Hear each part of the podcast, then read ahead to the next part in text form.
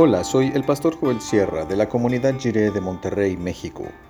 Gracias por escuchar esta breve reflexión devocional y que el Señor te bendiga ahora y siempre.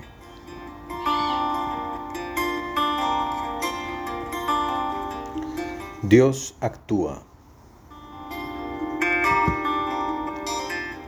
Dice el Salmo 147, versos 10 y 11 en la versión La Palabra no estima el vigor del caballo, ni aprecia las piernas del guerrero. El Señor ama a quienes lo veneran y a los que esperan en su amor.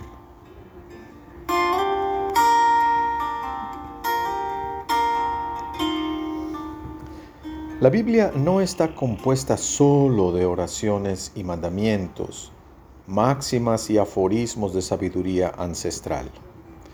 Sí hay todo eso, pero también contiene historias. Y en esas narraciones Dios juega un papel crucial. Esto es muy importante para la teología bíblica porque Dios se presenta como un protagonista activo de la historia humana. Dios actúa. El Dios de la Biblia no es solo un ser supremo abstracto y filosófico, una idea fría y lejana que solo sirve para armar silogismos supuestamente lógicos. No es solo un soberano universal a quien nadie conoce en persona y a quien todos temen con terror y no con reverencia, un tirano celestial a quien hay que tener siempre contento. Nada de eso.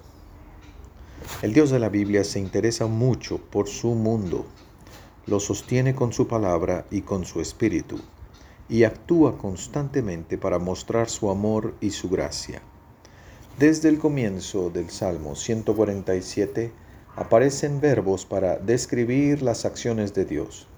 Reconstruye, reúne, sana corazones dolidos, venda sus heridas. Conoce a todas las estrellas por nombre, tiene sabiduría infinita, mucho más que los humanos levanta a los humildes y hunde a los malvados. Juzga el carácter del ser humano y no es indiferente a los asuntos éticos. Sustenta la vida del ganado, animales que los humanos necesitamos y cuidamos, y también de los cuervos y urracas, indeseables para el ser humano.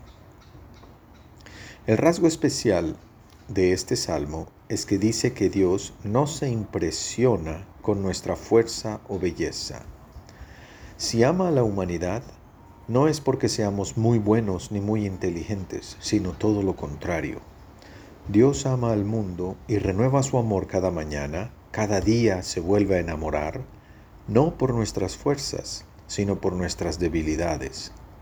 No nos ama por nuestra salud, sino por nuestra enfermedad no le atrae nuestra belleza, sino nuestra fealdad. Pues Dios no se conmueve ni se ufana por nuestra fuerza, vana ostentación, más le ha dolido la tragedia humana, enfermedad que pide compasión. Para quienes no conocen la Biblia, de todas formas, Dios revela su sabiduría profunda por medio de los procesos naturales. Una mirada detallada a cualquier fenómeno de la naturaleza nos da testimonio de la gloria de Dios. El ejemplo del Salmo es el ciclo del agua en el invierno y primavera. Nieve, escarcha y hielo se convierten en aguas que fluyen y todo esto da testimonio de la sabiduría y la gloria con que todo ha sido constituido. No solo como, no como un accidente del azar, sino lleno de propósito y sentido. En la naturaleza tenemos un libro, entre comillas, acerca de Dios que podemos leer bien.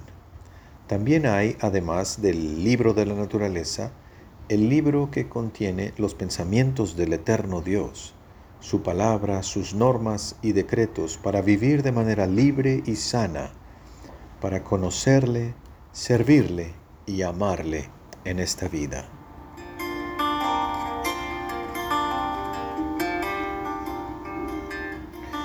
Oremos. Dios, ayúdanos a ver cómo estás actuando en el mundo hoy mismo. Amén. Dios ha sufrido por nosotros por su amor profundo, y el que en Él cree conoce su compasión.